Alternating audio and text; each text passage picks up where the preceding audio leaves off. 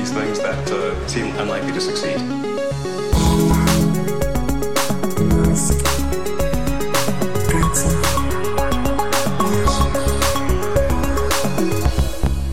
Bueno, episodios no sé cuántos de Elon y además post lanzamiento que fue perfecto. O sea, la misión no ha acabado, todavía tienen que volver de ahí arriba, pero un lanzamiento para enmarcar. Elon estaba contentísimo, no sé si viste el saltito que dio cuando le Sí, pidieron que sí. saltara. Elon siendo Elon, Elon pasándoselo bien. El lanzamiento de la Crew Dragon, aunque luego tuvo un nuevo nombre, la Crew Dragon, Endeavor, etcétera, ha salido todo bien, ¿no? Súper bien, la verdad, lo vi todo en directo. El miércoles me mm, perdí no sé cuántas horas de, de la jornada y luego el sábado estuve todo el sábado viendo esto hasta que ya cortaron la emisión. Porque además tú lo tenías que estar viendo mientras escribías, ¿no? No es como yo que tenía el YouTube ahí puesto de lado, ¿no? Bueno, escribí un par de artículos, pero como fue en sábado, eh, en general lo que hice fue estar tumbado con palomitas en el sofá viendo el lanzamiento que fue bastante fue bastante Sí. espectacular en- porque lo montaron como un espectáculo, ¿no? Para exhibirse al Sí. mundo. De hecho, una de las cosas Muy que de marketing. una de las cosas que, que le criticaron a Jim Bridenstine, el administrador de la NASA, es el exceso de patriotismo. Incluso cuando ya eh, llegaron a la Estación Espacial Internacional y llamaron desde el centro de control con la Estación Espacial Internacional, criticaron el exceso de patriotismo, el exceso de América lo ha vuelto a hacer delante de los rusos, ¿no? Que estaban ahí mirando como con cara de póker. O sea que bueno, ese, ese puntito yanqui estadounidense Sí. nos faltó. Sí. Pero yo creo que eso, eso, eso viene un poco por la administración en la que está ahora, ¿no? O sea, eso yo creo que es un poco más Trump que la NASA. Eh, sí, bueno, al final es, es lo que es, es un elegido por Trump, así que que bueno, ahora hablaremos de. Porque ha habido también un poco de palabras eh, ahí con los rusos, para adelante, para atrás. Eh, todo salió bien, ya te digo, de momento. Ahora vamos a ver cuánto tardan en volver, porque no queda clara la cifra de semanas que van a tener que estar ahí en la Estación Espacial Internacional. Vamos a comenzar relatando las cosas que la gente a lo mejor vio, pero no entendió, porque obviamente, pues la gente, los que estéis escuchando el programa,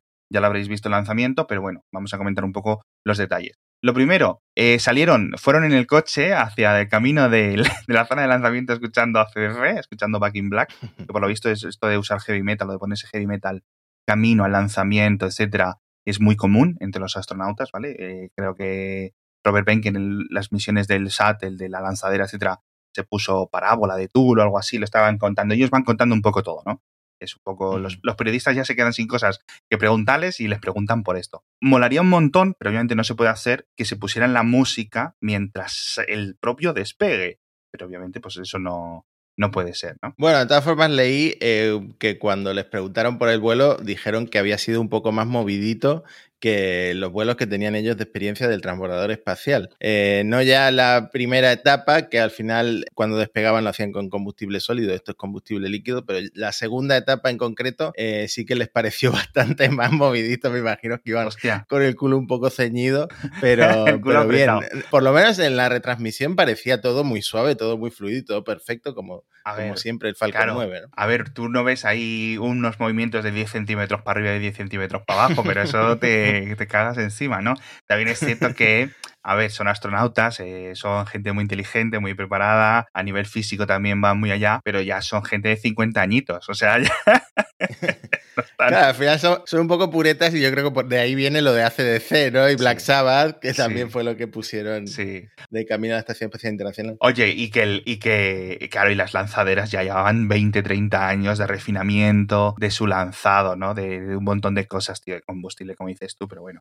Por cierto, que como comentábamos al principio, ya no se llama Crew Dragon, sino se llama Crew Dragon con el apellido Endeavour, Ujú. porque es el nombre que los astronautas le han dado a la misión cuando ya estaban en el espacio. Que no sé por qué el nombre no, o sea, este bautizo no ha sido en tierra, sino que ha sido ya en órbita. Esto es porque, ¿sabes por qué es? No sé, la verdad es que lo- no lo revelaron hasta la conexión esta que hicieron en directo, que fue muy emocionante. Estaban ya volando en órbita. De hecho, al Sí. mismo tiempo estaba ocurriendo la rueda de prensa con Elon Musk en la NASA. Ah, Eh, entonces tú, si, ve- si estabas viendo el canal de la NASA en lugar del de SpaceX, te perdiste lo mejor.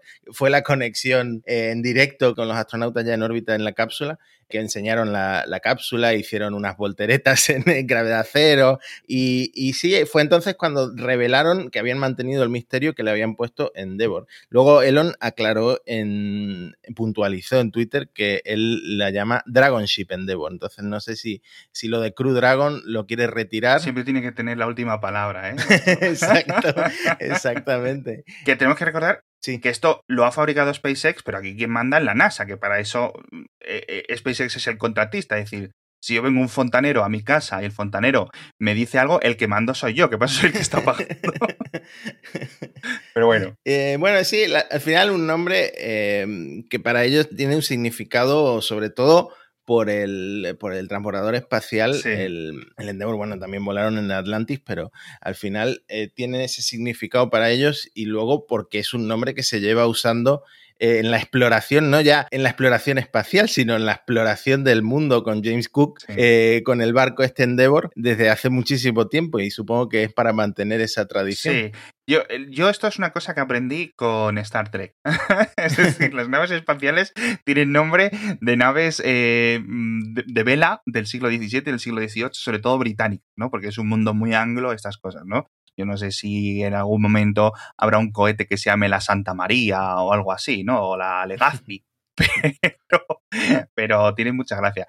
Y bueno, esto es obviamente el Apolo 15 también, el módulo del Apolo 15 también fue llamado el Endeavour, etcétera. Con lo cual, sí, estos se suelen reutilizar los nombres, ¿vale? Y por cierto, te he contado en las notas del episodio, no se me puede olvidar decirlo, que el Endeavour fue, como decías tú, la misión de James Cook, esta de circunnavegación científica por la Polinesia, Australia, todos estos lados, para encontrar un montón de indígenas, un montón de cosas. Una misión, ya digo, de exploración científica, no de ir conquistando nada y matando gente. Pero, eh, obviamente, pues eh, los barcos mm, por muy potentes que fueran en esa época, pues duraban lo que duraban. A los cinco años se decomisionó, la Marina Británica lo vendió y se cambió el nombre. Y no vas a adivinar nunca el nuevo nombre. Bueno, sí, porque lo tienes aquí apuntado. a ver, cuéntalo. se llama. Es que cuando lo he visto, tuve que, tuve que abrir tres o cuatro pestañas más para certificarme que este era el nombre. El nombre del barco de la, del HMS Endeavour, unos años después, pasó a llamarse Lord Sandwich en honor al Lord británico que inventó el sándwich, ¿no? era muy vago o algo así, ¿no? quería comer, quería comer en la cama. Bueno. Y, por cierto, y, el, y ese barco, el original, está hundido en las costas de eh, Rhode Island en la guerra de la independencia estadounidense. Es decir, que los propios americanos fueron los que hundieron el primer Endeavor. Así que bueno, vamos a ver si las cosas salen mejor con, este. Bueno, si hubiera sido una votación, la habrían puesto Floaty McFloatface, así que al final. Sí, alguna tontería de esas. alguna tontería. Vamos. Eh, por cierto, bueno, ahora mismo hay cinco astronautas en la Estación Espacial Internacional. Estaban los tres rusos que estaban ahí presentes y ahora también estos dos americanos, tanto Hurley como Benken, que por cierto están casados también con astronautas. ¿Qué tipo de endogamia hay, en Cabo Cañaveral? Bueno, supongo que el roce hace el cariño, no sé muy bien cómo funciona eso, pero sí, pero sí, eh, yo estuve siguiendo a la mujer de, de Duke, de Harley, eh, que subió una foto muy emocionante de, de ella con su hijo viendo el lanzamiento. No me quiero imaginar lo que siente una mujer madre de un niño cuando su marido se va al espacio, que además es algo que no ocurre muy frecuentemente. Yo creo que menos angustia si eres tú astronauta. ¿Sabes lo que me refiero? O quizás más, es decir, sabes todo lo mal que puedas saber.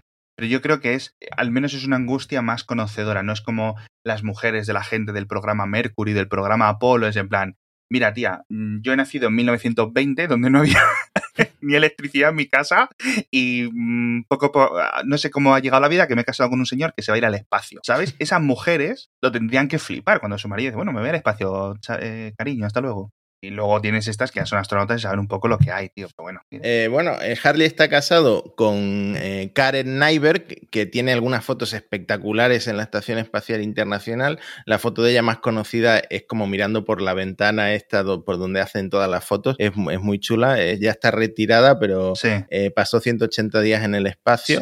En acumulados, digamos. en dos viajes. y viajó tanto tanto en el shuttle, tanto en el transportador espacial como en la cápsula Soyuz, que por cierto su marido era la primera vez que mmm, volaba en una cápsula, siempre lo había hecho en el shuttle. Y Benken pues también está casado con una astronauta, Megan MacArthur, que pilotó también el, el transportador espacial en 2009 y su, la misión era para arreglar el, el, telescopio espacial Hubble. Ah, de estas de, mm. de, para, sí, de servicio del Hubble, guay. Y pasó 13 días en el espacio, o sea que la gente, la mejor gente del mundo ahí eh, formando dos familias pequeñitas. ¿Tú crees que hay un Tinder de astronautas? O algo así, que se conozcan. Será muy exclusivo. Bueno, si hay un Tinder de gente rica, pues también me imagino que habrá un Tinder de, de astronautas.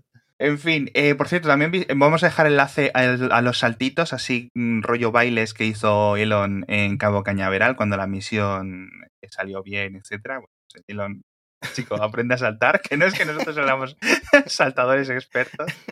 Sí, muy, muchas reminiscencias con el, con el bailecito ese que hice en el Tesla, sí. el Giga Shanghai. Así sí. que nada, un poco cringe, un poco duro de ver, pero, pero divertido. Cuando, cuando él nah, está contento, eh, se nota, se nota, se nota. Eso es. Sí, al menos yo creo que, que hace bien en que se le, le note, que, que, esté contento, porque lleva unas semanas, como hemos comentado en el programa, eh, un poco fuera de sí. Así que bueno, al menos un poco ya más relajado. Por cierto, hablando de saltos, ha habido pullas con Rusia, como comentábamos al principio. Una que yo no entendía al principio, que dijo Elon en la rueda de prensa que decías tú. Parece que el trampolín funciona. Y yo, ¿qué trampolín? ¿Qué hablas?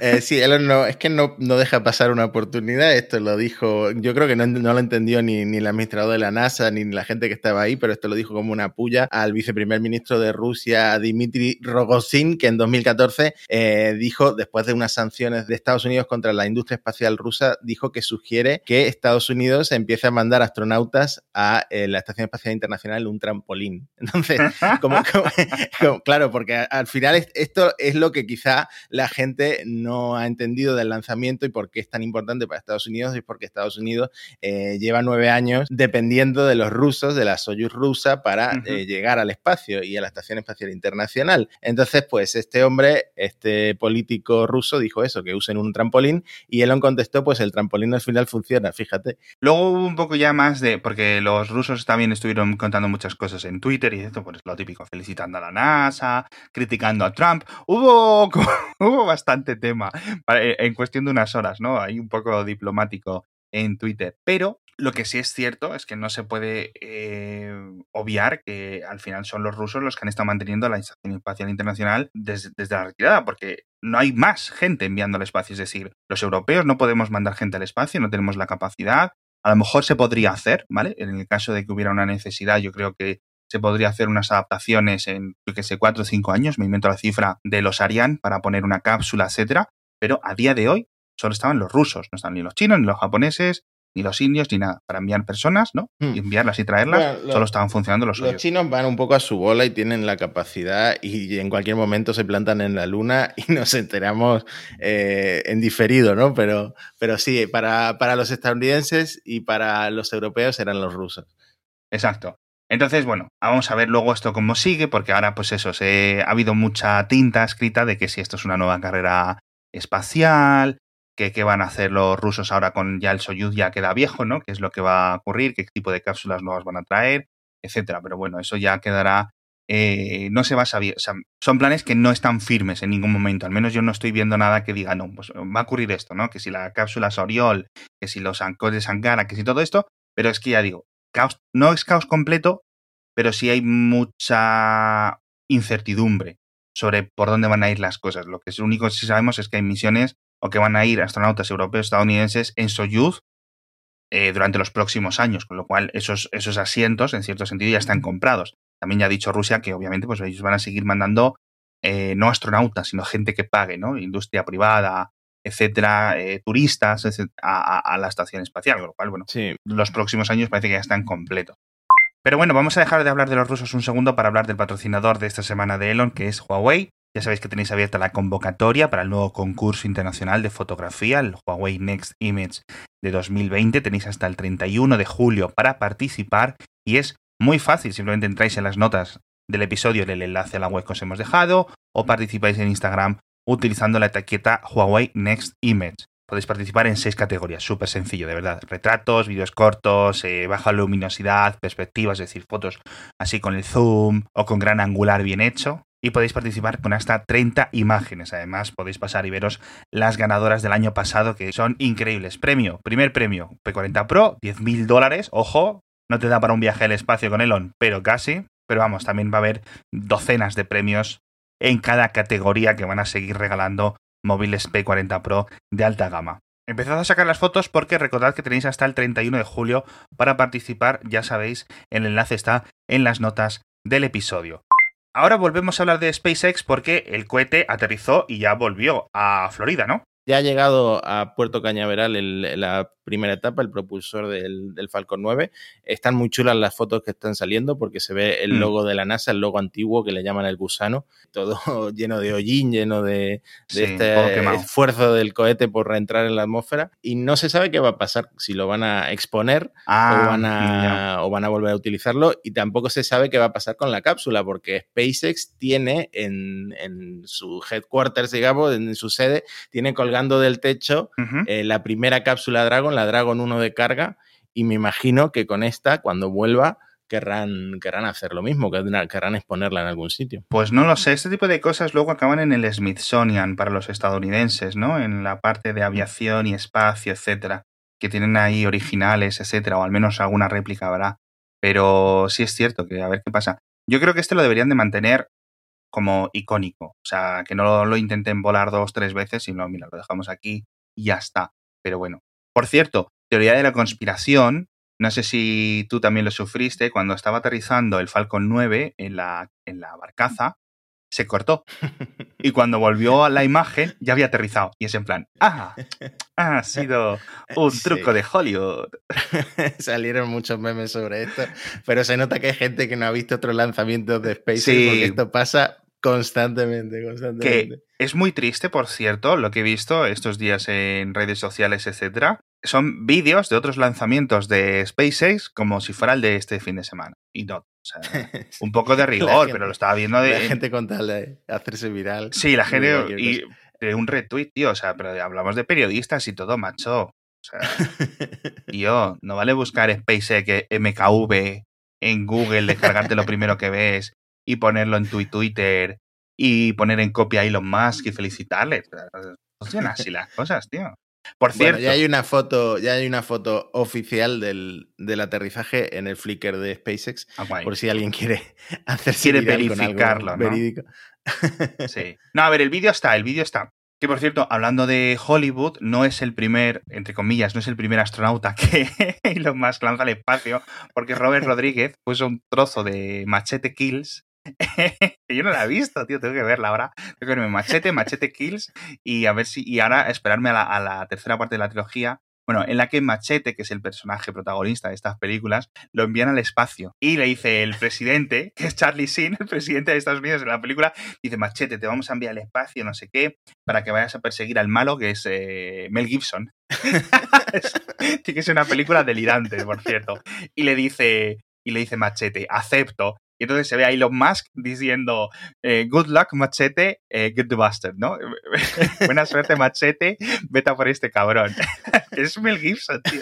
Es que es bueno, yo, no, la, veo ni con los ojos de otro, pero es cierto que... No, yo sí me la voy a ver, yo sí me la voy a ver porque es serie B eh, pura y, tiene que molar bastante. Y ves ahí un machete con su cuerpo escombro, que bueno, a ver, cuerpo escombro, que me, lo cruzo por la calle y me da dos hostias y me deja tieso, pero vestido astronauta, con esto que va con el traje así, con los hombros abiertos, y, y saludando a Elon, y, que por cierto, un día tendríamos que hacer un episodio repasando todas las apariciones de Elon en el cine. Sí, ha sido muchas. Porque hay, un montón, ¿eh? Ha sido un montón. Y ya, no sé, hace tiempo que no, que no, lo, no lo veo, pero es cierto que justamente este fin de semana, después del lanzamiento, me puse a ver Ad Astra, eh, la película esta de Brad Pitt. Y la nave que utiliza él, yo creo que está basada. No, es que creo no, es que estoy 99% seguro que está basada en la Cruz Dragon, porque es que es idéntica. O sea que no ha aparecido Elon en la película, pero al final su, su legado sigue parece en Adastra. No sé, yo Adastra me la, eh, la vi, ah, vamos a hacer un, un inciso, un off topic, a mí no me gustó. No sé si a ti, pero bueno. A mí, a mí me gustó mucho, pero es un poquito intensita. Yo te entiendo, Sí, entiendo sí. que es difícil. A ver, ¿qué me está llamando tonto? O sea, No, entiendo que tienes que tener ganas de estar ahí tumbado viendo a un tío con todas sus diatribas psicológicas, ¿no? Tienes que sí, estar es que es eso, es que es mucho de penita. Ay, mi papa, ay, mi papa, que me ha dejado, tío. Ya está, ya está. Tómate un tranquimacino o algo y cállate la boca. y es que me esperaba un Interstellar, que también es intensita, pero está bien hecha, ¿sabes? Sí, sí. Tiene más acción. Es que esta es mucho de este señor mm, pasándolo mal, es mucho más mental, psicológica, diría, no psicológica en plan thriller, ¿no? De las movidas mentales de Brad Pitt más que las movidas astronáuticas de Brad Pitt, que es lo que yo me esperaba, ¿no? Brad Pitt mm, no matando alienígenas, rollo Star Trek, Eh, pero El único así. mm, toque de humor que tiene es cuando está viajando a la luna en un vuelo comercial y, y dice, por favor, a la azafata le dice, ¿me puede traer una manta? Y dice, claro, son 160 dólares. Una cosa así, que, que me imagino que eso va a ser la realidad cuando estén asentados los viajes turísticos a- al Sí, espacio. yo supongo que sí. Que por cierto, ¿sabes quién sale en Machete Kills? ¿Quién? Amber Heard, la amiga de la amiga de Se, Elon. se Madre cierra mía. el círculo. Se cierra el círculo, eso es. Pero bueno, en fin, eh, no sé si hemos comentado lo del dragón, pero vamos, en principio está agotado, desapareció, al menos no está ahora en la página de, en la tienda oficial de SpaceX, pero bueno, en la tienda oficial de SpaceX no compréis nada, que todo es carísimo. Parece que financian la empresa a través de venderle las gorras y las chaquetas a los fanboys.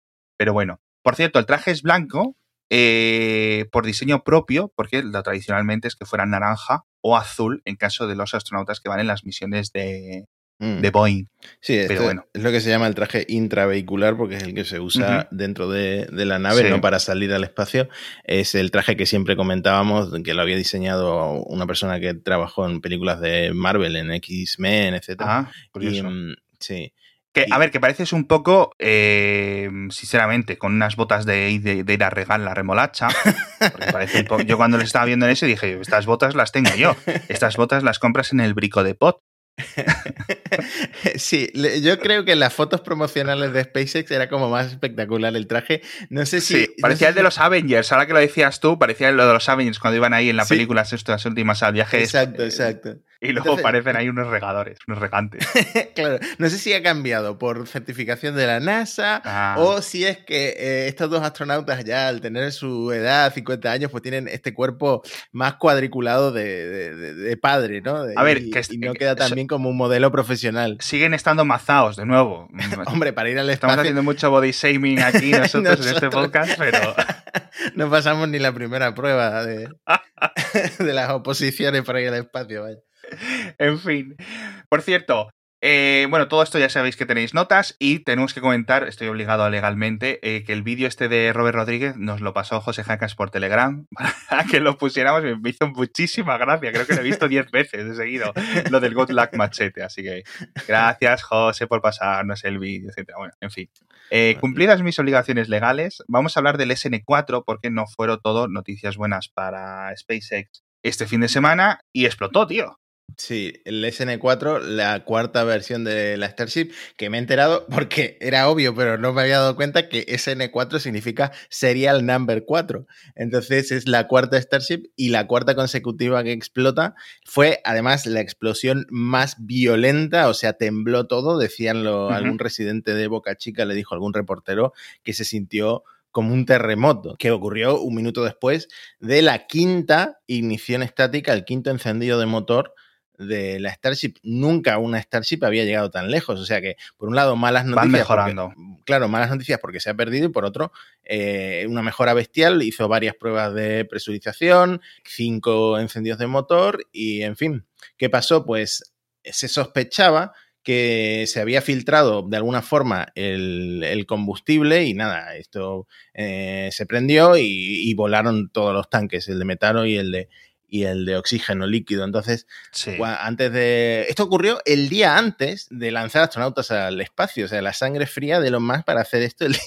para hacer esta prueba el día antes de, de lanzar astronautas al espacio. Pero dice, es que no, no ha habido una declaración de las suyas típicas en Twitter. Una cosa muy extraña. Eso te iba a preguntar, que si se sabe el motivo de la explosión, porque yo he visto especulación, pero nada serio. Es que es eso, no, no puso el típico tuit explicando lo que ocurrió, pero un reportero de Reuters Reuters consiguió sacarle algo. Le dijo que lo que pensaban en SpaceX, que iba a ser una prueba menor de desconexión rápida, terminó siendo un gran problema. Entonces, eh, ¿qué quiere decir esto?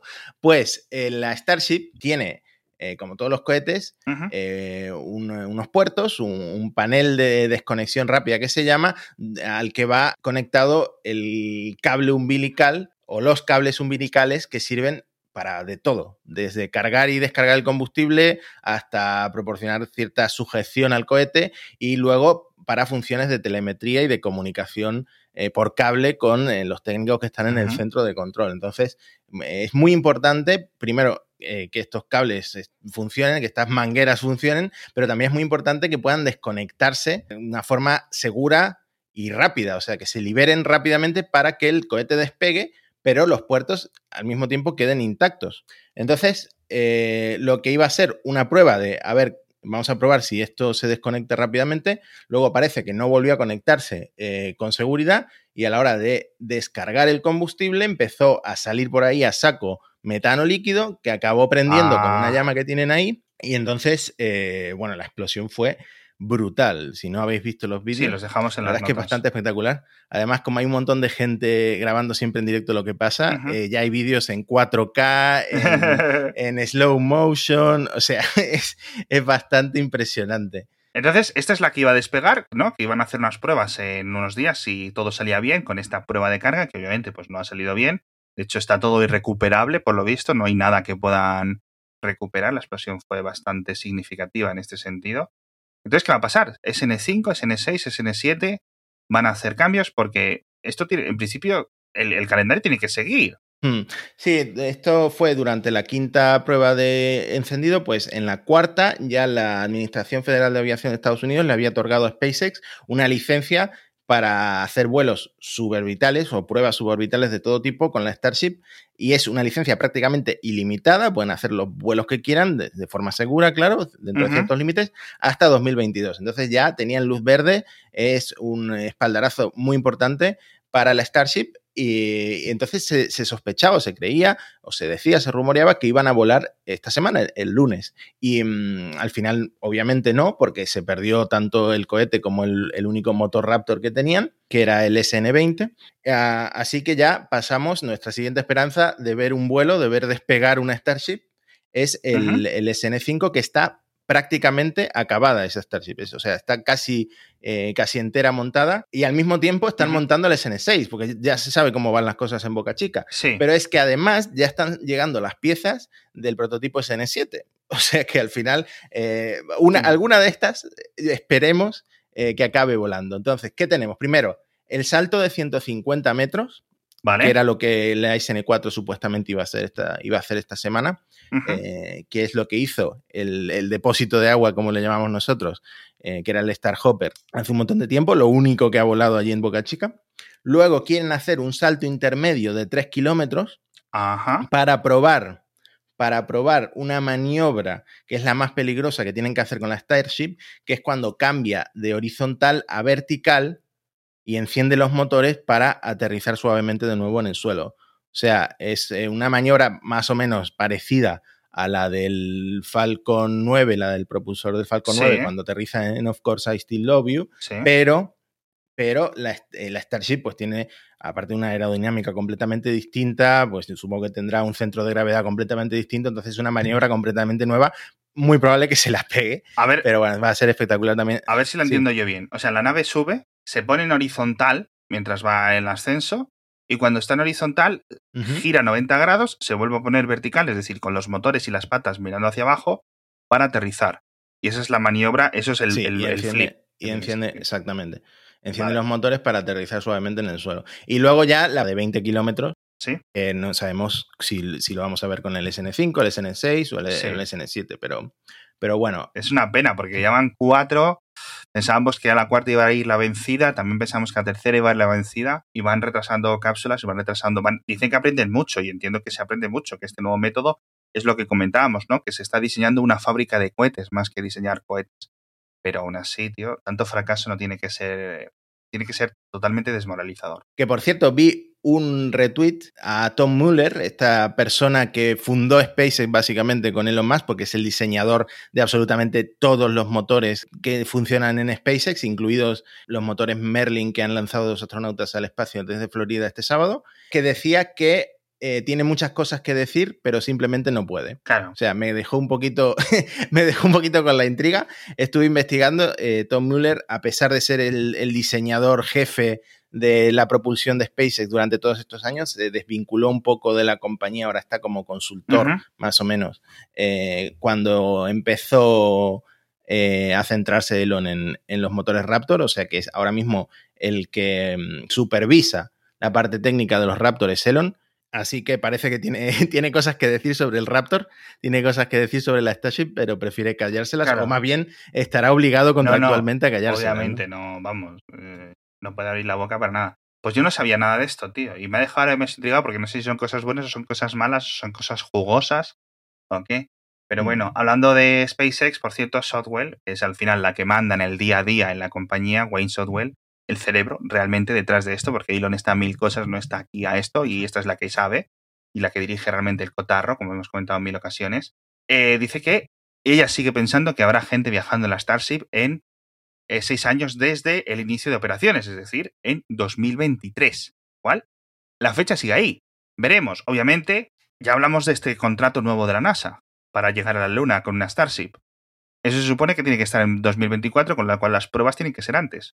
Sí, claro. Bueno, al final la NASA sigue prometiendo eh, esta fecha de 2024, pero esto es una cuestión más política que otra cosa. Y Elon dijo en la rueda de prensa posterior al lanzamiento del sábado que a él le gustaría llegar a la Luna en dos años.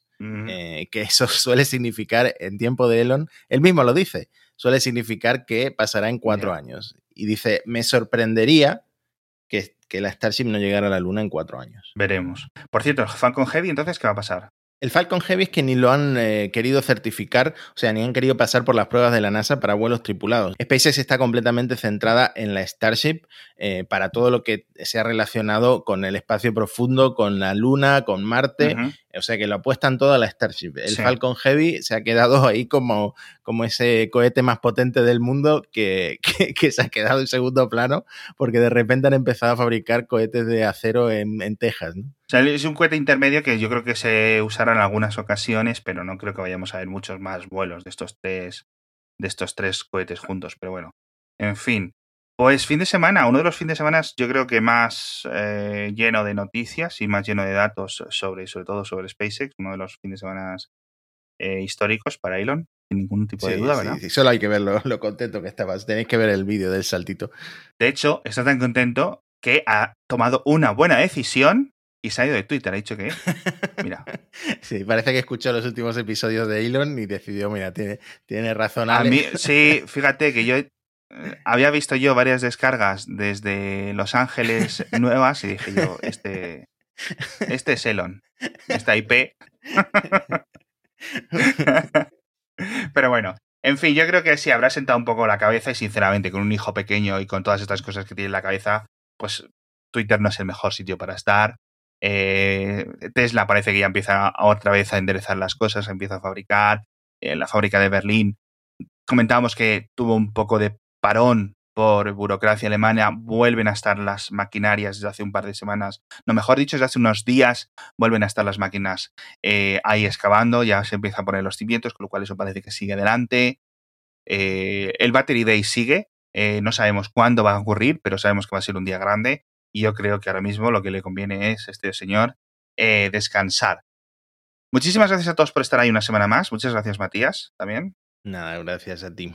Y nos vemos en el próximo episodio de Elon, donde hablaremos, ojo, de Hyperloop, ¿vale? Vamos a hablar también mucho de Zach Dunn, de otro de los ingenieros súper importantes de SpaceX que se han ido. Vamos a hablar de un montón de cosas y vamos a hablar de las Terafactories. Ya no hay Gigafactories, ahora hay Terafactories. Ojo porque vamos, ya tenemos casi el guion hecho para el siguiente. Muchísimas gracias de nuevo y nos vemos en el próximo episodio.